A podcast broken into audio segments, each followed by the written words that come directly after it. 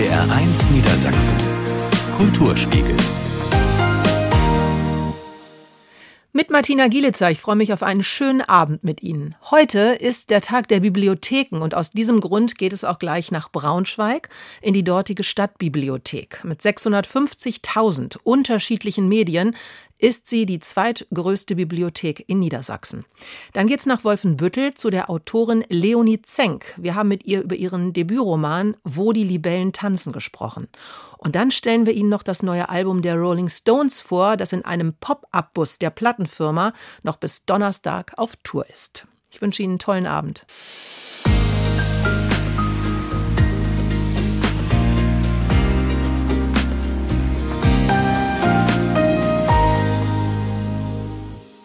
Der Kulturspiegel hier bei NDR1 Niedersachsen am Dienstag. Heute ist der Tag der Bibliotheken und natürlich beschäftigen wir uns heute Abend auch im Kulturspiegel damit. Geht man in eine Bibliothek, ja, dann spürt man sie schon, diese ganz typische und besondere Atmosphäre, dieser Geruch von altem und neuem Papier, die Ruhe und dieses Gefühl von unfassbar vielen Gedanken und Wissen umgeben zu sein.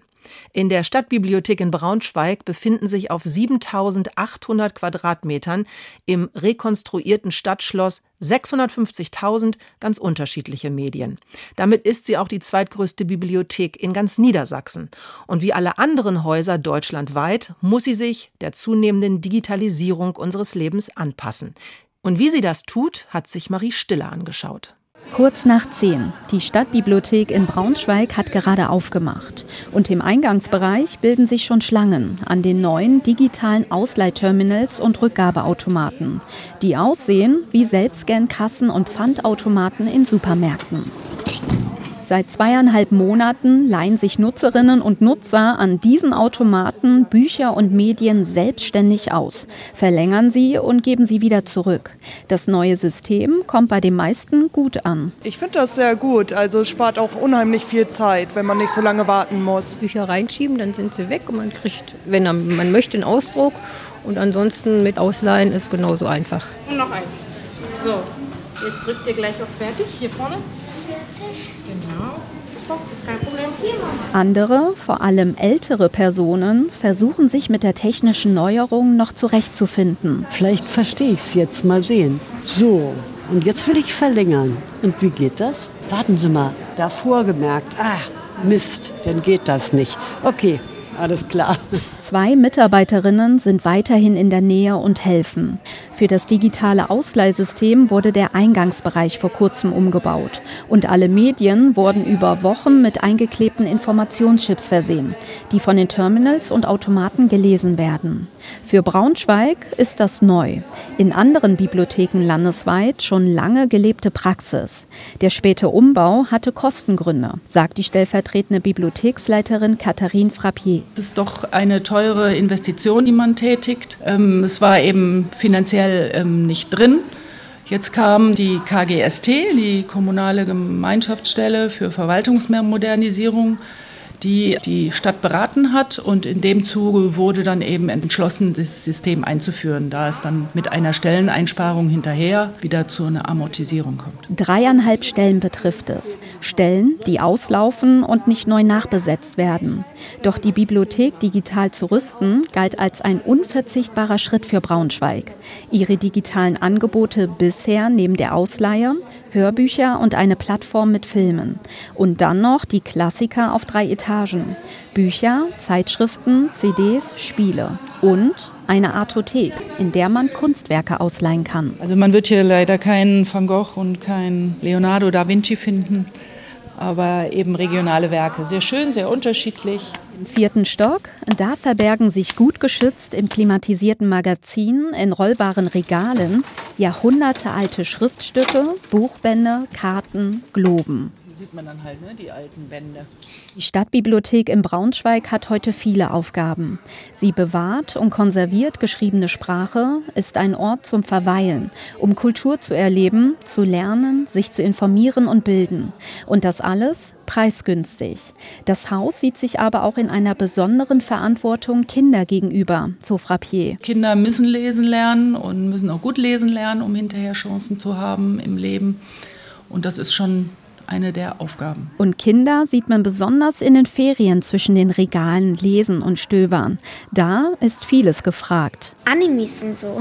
Ich wollte hier ein paar Bücher und für meinen Nintendo Switch neue Spiele ausleihen.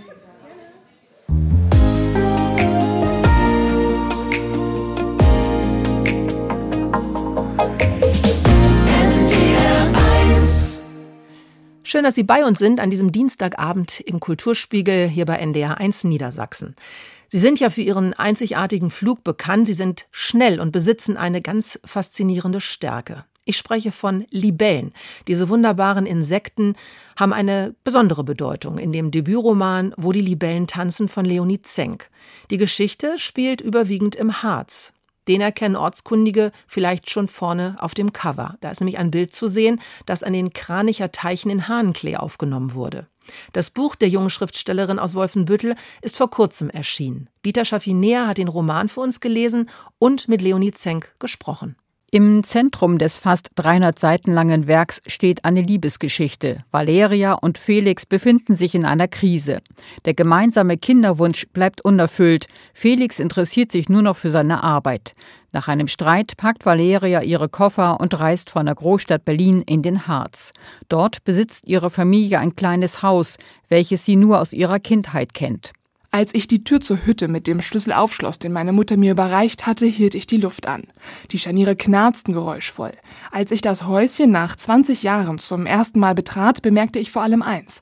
Ich fühlte mich, als käme ich nach Hause, als wäre ich in eines der Fotos aus meiner Kindheit gesogen worden. Es war dunkler und roch ein wenig muffiger, aber ich erkannte alles. Den alten gusseisernen Ofen, daneben die durchgesessene Ledercouch. Die zwei kleinen Fenster mit der hölzernen Sitznische, die ich mit Kissen und Decken ausgelegt hatte, wenn das Wetter nicht zuließ, dass ich draußen spielte. Der Harz, der spielt in diesem Roman nicht zufällig eine Rolle. Gerne verbringt die Autorin Leonie Zenk dort ihre Freizeit. Von Wolfenbüttel aus lege das Mittelgebirge schließlich quasi um die Ecke. Ich habe da auch wunderschöne Kindheitserinnerungen. Wir waren immer so im Bereich Bad Harzburg unterwegs und heute bin ich total gerne beim Wandern mit meinem Mann, mit meinen Eltern auch gerne. Und ich finde den Harz einfach wunderbar, um da abzuschalten. Und ja, generell die Natur auch. Und ich wollte unbedingt diese Verbindung Harz hier haben, weil ich auch natürlich an meine Heimatregion gedacht habe. Neben dem Wandern gibt es noch eine zweite Parallele, die sich zum wahren Leben von Leonie Zenk ziehen lässt. Valeria ist Klavierlehrerin. Und auch die 27-jährige Autorin spielt Klavier, wenn auch nicht ganz so professionell wie ihre Protagonistin, erzählt sie schmunzelnd. Mir war das ja total wichtig, äh, ganz tief in die Emotionen von meiner Protagonistin auch einzutauchen. Und ich bin, glaube ich, auch ein sehr sensibler und empathischer Mensch. Und ich glaube, das sehe ich in äh, Valeria auch zum Teil.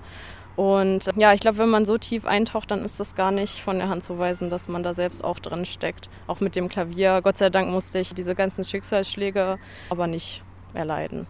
In dem kleinen Waldhaus im Harz durchlebt Valeria in Gedanken noch einmal die schönsten und schwersten Momente ihrer Kindheit. Und sie ist im Begriff, sich neu zu verlieben. Valeria muss sich schließlich entscheiden, was ihr nicht leicht fällt. Auch die Autorin Leonie Zenk fährt oft alleine in den Harz, um ihre Gedanken zu ordnen und sich inspirieren zu lassen. Aber richtig schreiben tue ich eigentlich ganz unromantisch an meinem Schreibtisch. Da darf auch keiner dabei sein. Also mein Mann wird dann immer ganz grob rausgeschickt von mir. Ich habe vier Wellensittiche, das geht in Ordnung, auch wenn die manchmal sehr laut sind. Aber auf jeden Fall schreibe ich immer alleine am Schreibtisch. Das Schreiben begleitet die Geschichtsstudentin schon sehr lange. Bereits in der Schule schrieb sie gerne Kurzgeschichten, allerdings hatten die nicht sehr viel mit Liebe zu tun. Mein Lieblingsautor war ganz lange Stephen King tatsächlich. Äh, man kann sich vielleicht vorstellen, wie die Geschichten dann aussahen. Da habe ich dann so ein bisschen so eine 180-Grad-Wende hingelegt und habe dann nach meinem Abitur schon den ersten Roman so geschrieben. Der ist heute bei mir in der Schublade. Da soll er auch bleiben vorerst. Ja, ich verstehe schon, warum da die Agenturen und Verlage damals kein Interesse dran hatten. Aber mit meinem zweiten hat es dann direkt geklappt, Gott sei Dank. Ein zweites Buch ist schon geplant, erzählt Leonie Zenk. Gerade habe sie sozusagen Bergfest gefeiert, denn die Hälfte sei schon geschrieben. Der Handlungsort sei diesmal die Nordsee, doch mehr werde nicht verraten. Wenn Sie Lust haben, das Buch Wo die Libellen tanzen ist im Emons Verlag erschienen und kostet 14 Euro.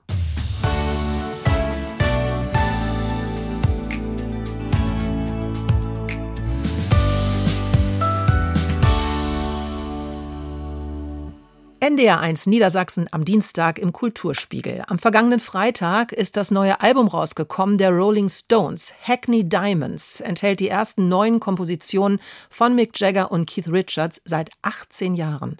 Und um diesem an sich schon besonderen Ereignis zusätzliche Aufmerksamkeit zukommen zu lassen, schickte die Plattenfirma einen Bus auf Reisen, der am Vorabend hier in Hannover startete. Uli Kniep war dabei und hat mal geschaut, ob viele Fans den Marketing-Gag auch wahrgenommen haben.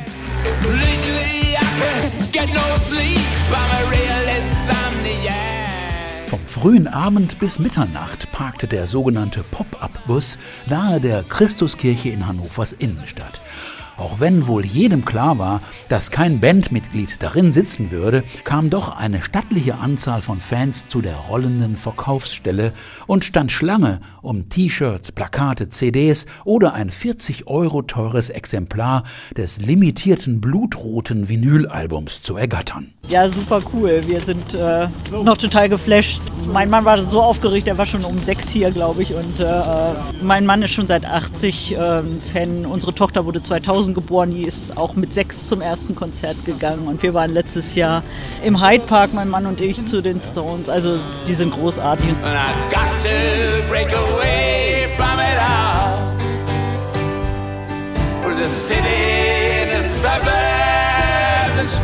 and. In gut 60 Jahren Bandgeschichte veröffentlichten die Rolling Stones rund 20 Studioalben. Dass er mit 80 Jahren noch einmal ins Studio gehen würde, erklärte Mick Jagger auf einer Pressekonferenz im Londoner Stadtteil Hackney mit der Lust, es sich und allen Kritikern noch einmal zu beweisen dass es die drei verbliebenen Bandmitglieder noch immer drauf haben. We didn't want to make just any record and put it out. So we wanted to make a record before we went in, we all said we've got to make a record that we really love ourselves. Wir wollten nicht irgendein Album herausbringen, sondern eines, das uns wirklich selber gut gefällt. Und ohne eingebildet wirken zu wollen, ich glaube, es ist uns gelungen. We're pleased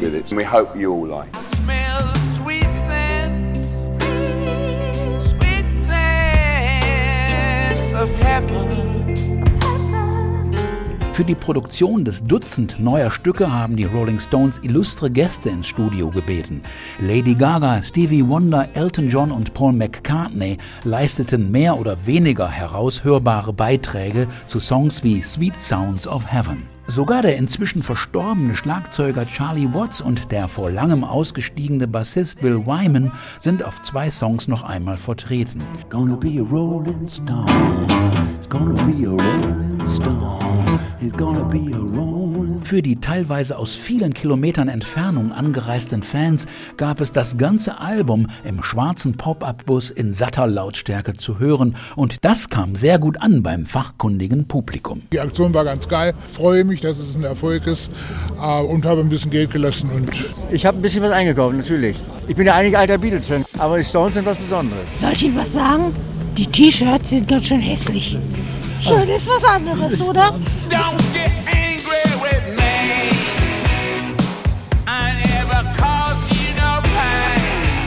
Ob die trotz mehr oder weniger hübscher Hemden durchaus clevere Marketingidee wirklich nötig gewesen wäre, um die Hackney Diamonds zu verkaufen, sei einmal dahingestellt. Die Aufmerksamkeit von Funk, Fernsehen und Fans ist den Rolling Stones auch ohne den Pop-up-Bus sicher. Schließlich spricht die Qualität der zwölf neuen Blues, Country, Pop und Rock-Songs für sich.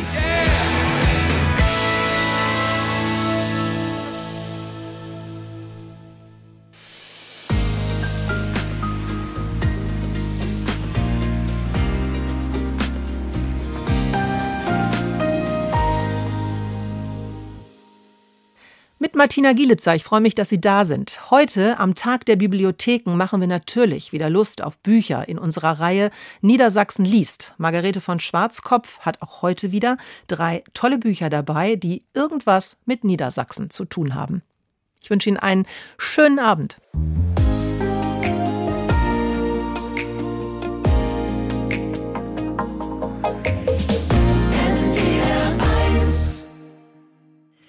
Ihr Dienstag hier bei NDR 1 Niedersachsen im Kulturspiegel und es heißt Niedersachsen liest. Und jeder, der den Kulturspiegel verfolgt, der weiß, wenn Niedersachsen liest kommt, dann bin ich nicht allein im Studio. Nein, dann habe ich Besuch und dann ist Margarete von Schwarzkopf hier bei mir. Margarete, ich freue mich sehr, dass du heute wieder bei uns bist. Ja, ist immer wieder schön hier zu sein. Ja, ich finde es auch immer wieder schön und du hast so tolle Bücher, die du immer aussuchst, die immer irgendeinen Bezug haben zu Niedersachsen. Das finde ich immer ganz besonders klasse. Wir starten auch gleich mal mit dem ersten Buch für heute, Jan-Peter Bremer, Nach Hause kommen. Im Berlin Verlag ist es erschienen.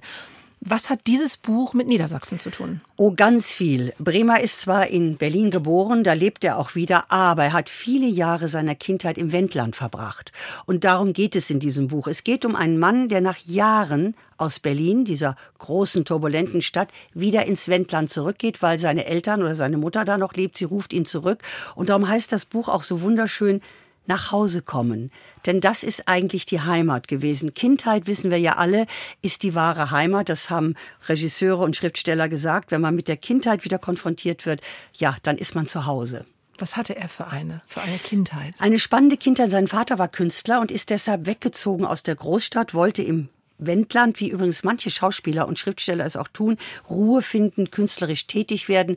Er nimmt seine Familie mit, sein Junge ist noch ziemlich klein und dieser Junge muss irgendwie zurechtkommen. Es ist die 70er Jahre, also es ist natürlich noch keine Wiedervereinigung, man ist in der Fremde, in Niedersachsen, in einem Dorf, also alles für diesen Jungen ungewohnt. Natürlich kennt er Berlin, er kennt die Großstadt und auf einmal ist er da auf dem flachen Land mit seinem Vater, der immer künstlerisch Abs Absenzen hat. Und dieser Junge versucht, einen Weg zu finden. Er versucht wirklich eine Heimat zu finden. Und was er entdeckt, ist ganz wunderbar. Bücher. Und es ist ein wunderbares Kapitel hier. Da steht, die Bücher, die ich nun besaß und die ich jetzt in jeder freien Minute aufschlug, ergriffen regelrecht Besitz von mir. Das ist ihm ergangen wie mir als Kind. Und da zitiert er dann die Schatzinsel und er zitiert ganz viele andere Bücher aus der Jugendweltliteratur. Und der Junge geht unter in diesen Büchern und erkennt schon sehr früh, eines Tages werde ich nicht Künstler wie mein Vater, also bildender Künstler, sondern ich werde Schriftsteller. Jetzt würde man sich ja eigentlich denken, Mensch, ist doch super für so ein Kind. In Berlin, in so einer riesigen Stadt, möchte man doch eigentlich auch gar nicht Kind sein, sondern auf dem Land ist es viel, viel schöner. War es denn für ihn immer schön? Es ist natürlich ein gewisses Fremdsein. Also wenn man als Kind aus Berlin kommt in dieser Zeit, die Leute sind ein bisschen fremdenscheu und die Eltern entdecken Gott sei Dank, dass in anderen Dörfern ringsherum auch Menschen leben, die aus Berlin stammen. Also so eine Art Kommune sich gebildet hat. Also der Junge lernt auch andere Menschen kennen und er gewöhnt sich langsam ein. Und das ist eine ganz spannende Zeit, denn es ist ja noch die Zeit vor der Wiedervereinigung. Also dieses Zonenrandgebiet spielt auch eine ganz große Rolle in dem Buch, weil Leute plötzlich rüber machen in diese Gegend und Wendland so eine Art Fluchtort wird für viele, die einfach fliehen möchten, die jetzt nicht aus Westberlin kommen wie er, sondern eben aus anderen Gebieten. Und der Junge wird konfrontiert schon sehr früh mit der deutschen Realität. Und das macht das Buch auch spannend. Und immer wieder auch die Bücher, die er liebt, die ihn in eine andere Welt entführen. Dann muss er in dieser Gegend endlich mal ankommen, Heimat finden, die er ja dann nachher auch gefunden hat mit seinen schwierigen Eltern fertig werden, diesem, wie gesagt, künstlerisch absenten Vater. Und das Ganze hat einen sehr charmanten Reiz und es ist eine sehr schöne Kinder- und Jugendgeschichte und eben auch die Geschichte des Werdens eines Schriftstellers. Und was er auch geschafft hat, dass diese Geschichte wirklich sehr berührend ist und aber auch komisch, also so ein bisschen tragikomisch, möchte ich sagen. Dem passieren unmögliche Sachen. Kind auf dem Land und dann, ach mein Gott, der hat immer die Abenteuer, die man hat und diese Verzweiflung, die Kinder haben. Ich bin nicht zu Hause hier und keiner hat mich lieb. All das, aber es hat irgendwie so ein genau humorvollen Unterton, ist aber auch eine wehmütige Geschichte, weil es natürlich Erinnerung an die Kindheit ist. Und vieles ist nicht mehr. Und eigentlich war es damals gar nicht so schlecht. Also im Wendland auf dem Land vor der Wiedervereinigung, die Dörfler, die Kommunen, seine Eltern. Und das Ganze rührt schon sehr an. Und ich finde es ein wunderschönes Buch, auch sehr schön geschrieben, fast poetisch. Und äh, ja, ich, mir hat es sehr, sehr gut gefallen. Ich finde es auch sehr schön. Ihnen gefällt es vielleicht auch. Jan-Peter Bremer, nach Hause kommen, im Berlin Verlag ist es erschienen.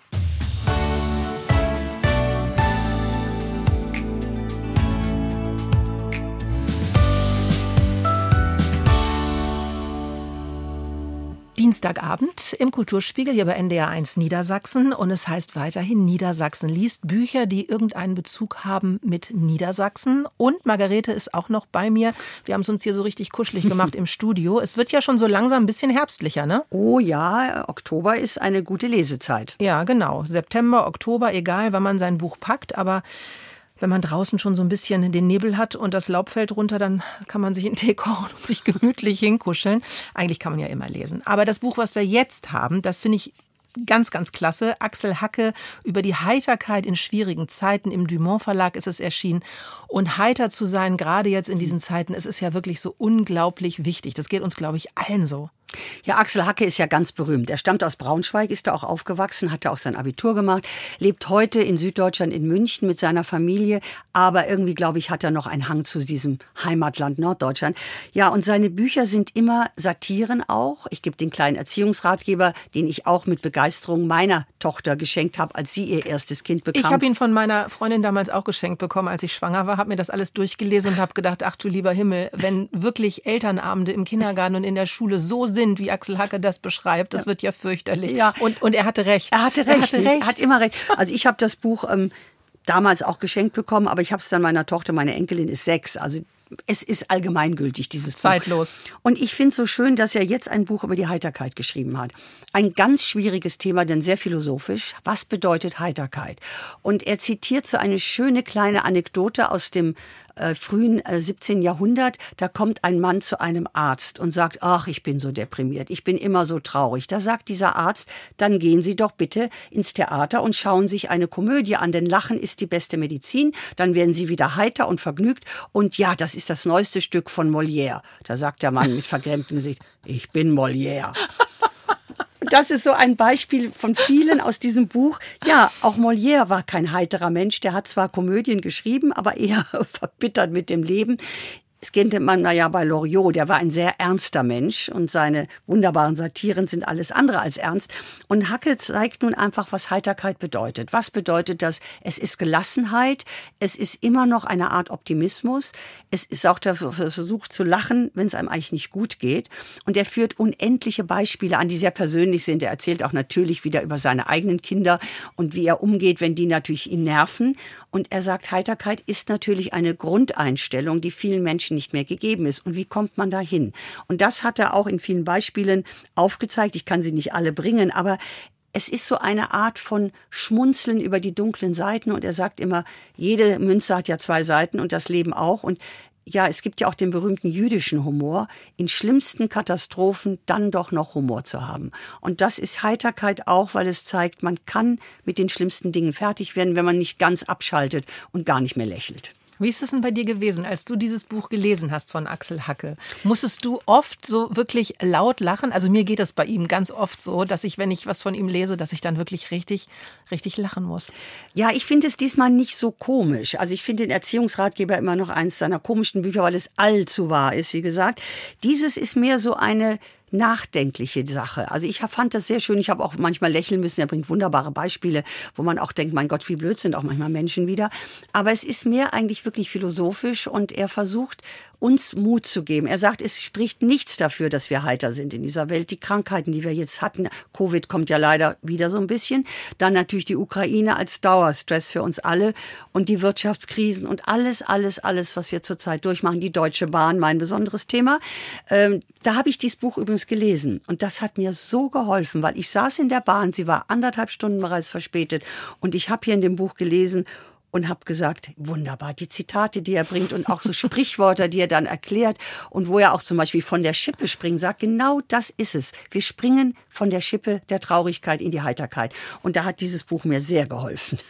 Also würdest du jetzt sagen, Leute, die viel mit der Deutschen Bahn unterwegs sind, sollten sich Axel Hacke kaufen? Unbedingt, auf jeden Fall, solange es der Deutschen Bahn noch so anhält, aber auch jeder andere, weil es bringt Freude. Und man denkt sich hinterher, ja, das Leben ist schrecklich, wissen wir alle, aber, aber, aber. Und es gibt auch immer noch Momente, wo wir lächeln können und sollten, weil er schreibt auch, Lachen ist die beste Medizin. Und wir sollten über unseren Schatten springen und einfach mal versuchen, Dinge gelassen zu sehen. Heiterkeit und Gelassenheit gehören zusammen. Und das ist so liebenswert. Also ich liebe dieses Buch und dieser Autor ist einfach großartig. Ja, vielleicht. Wenn Sie auch sagen, man muss viel mehr heiter sein und gelassen und wissen nicht genau wie, dann ist dieses Buch vielleicht genau richtig für Sie. Axel Hacke über die Heiterkeit in schwierigen Zeiten im Dumont Verlag ist es erschienen.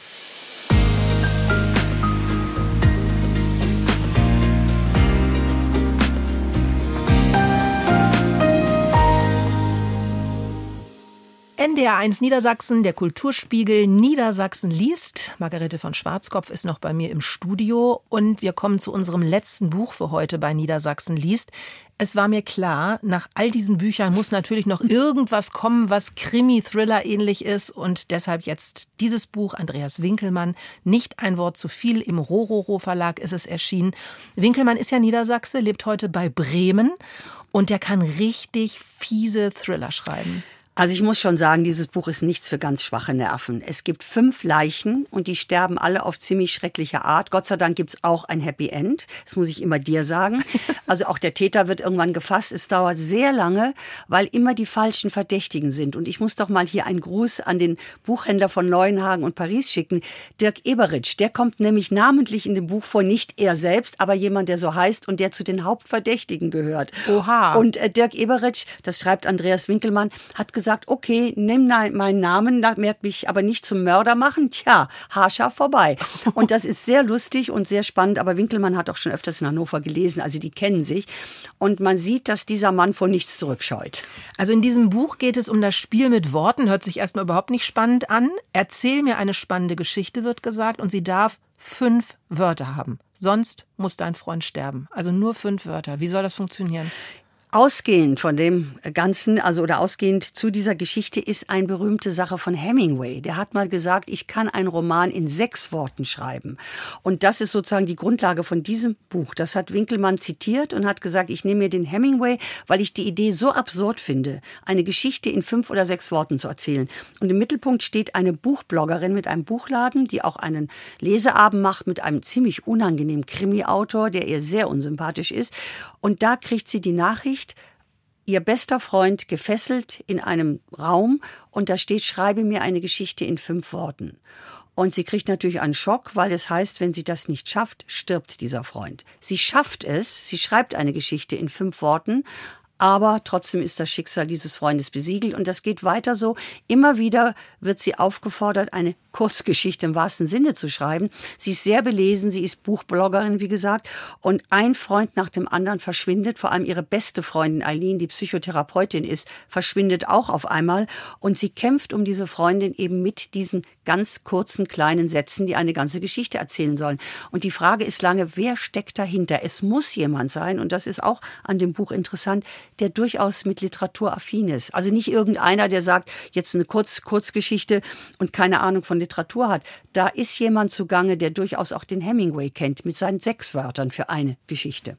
Wenn man jetzt so einen Thriller liest und es ist Herbst und es ist draußen dunkel, also dann hat man ja schon fast ein bisschen Horror, wenn man die nächsten Seiten liest, weil man immer denkt, ach du lieber Himmel, was passiert jetzt? Ging dir das auch so?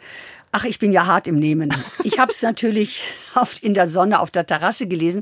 Es ist sehr, sehr spannend. Es hat auch eine interessante Hauptfigur als Kommissar. Jaro heißt dieser Mann, der schwer gestört ist. Der hat ein wahnsinniges Trauma und seine Psychotherapeutin Eileen, die immer herauslocken will, was eigentlich dahinter steckt, kommt nicht zu Potte im wahrsten Sinne des Wortes, weil er verweigert sich. Und er leidet unter diesem furchtbaren Trauma, das er seit Jahren mit sich herumschleppt. Und er ist auch deshalb oft ungerecht. Er ist aufbrausend. Er ist eigentlich nicht der ideale Ermittler und er macht immer wieder ganz entscheidende Fehler. Aber irgendwann, ja, fängt er sich und dann ist er letztlich auch der Retter von mehreren Leben, weil dieser Mörder macht immer weiter und das Ganze ist ein Racheakt. Was großartig gelungen ist, Andreas Winkelmann, der Autor, legt ja Fährten. Man denkt immer, ah ja, genau, und dann, nee, doch nicht. Ja, Dirk Eberitsch. Super, super spannend ist das. Also das ist wirklich, und diese Charaktere, die er da drin hat, die sind ja auch sehr eigenwillig. Alle, auch die Buchbloggerin Faja. Und da kommt eben, wie gesagt, so ein unsympathischer Krimi-Autor drin vor. Und ich kenne das gar nicht, weil die meisten Krimi-Autoren sind sehr nett, weil sie ja all ihre Morde oder ihre Abneigung ja in ihre Bücher bannen. Aber wir kommen Sagst dann du heraus. das jetzt, weil du auch Krimi schreibst? Ich finde dich sehr nett. Danke. Ja, ich morde auch manchmal Leute auf den Seiten, die mir nicht sympathisch sind. Aber in dem Fall ist es eben auch, das, und das finde ich so einen wunderbaren, ironischen Twist.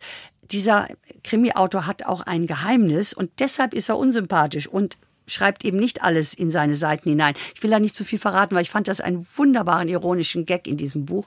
Das Buch hat mir auch Spaß gemacht, weil es eben, es ist kein humorvolles Buch, aber es hat so manchmal so kleine ironische Bemerkungen und auch die Idee, dass man eine Geschichte in fünf Worten schreibt und wir das ja höchstens auf dem SMS mal schaffen, fand ich schon sehr originell. Also ich finde es auch originell, wobei ich zugeben muss, dass Thriller nicht so richtig meine Sache sind, weil ich doch hm. mich fürchte. Ne? Ich traue mich dann nachher nicht mehr auf der Toilette nachts.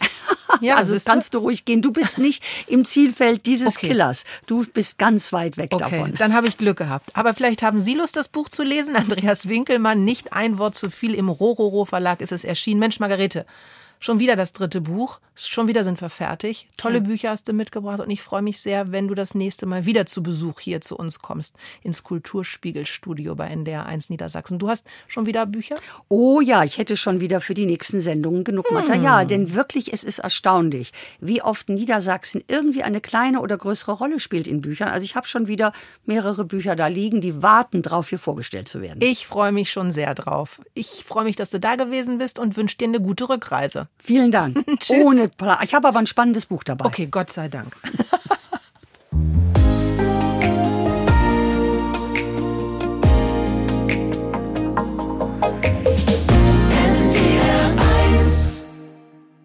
Eine Stunde lang ganz viel Kultur aus Niedersachsen. Ich freue mich sehr, dass Sie auch heute wieder dabei gewesen sind und wünsche Ihnen jetzt noch einen traumhaften Abend hier bei NDR 1 Niedersachsen.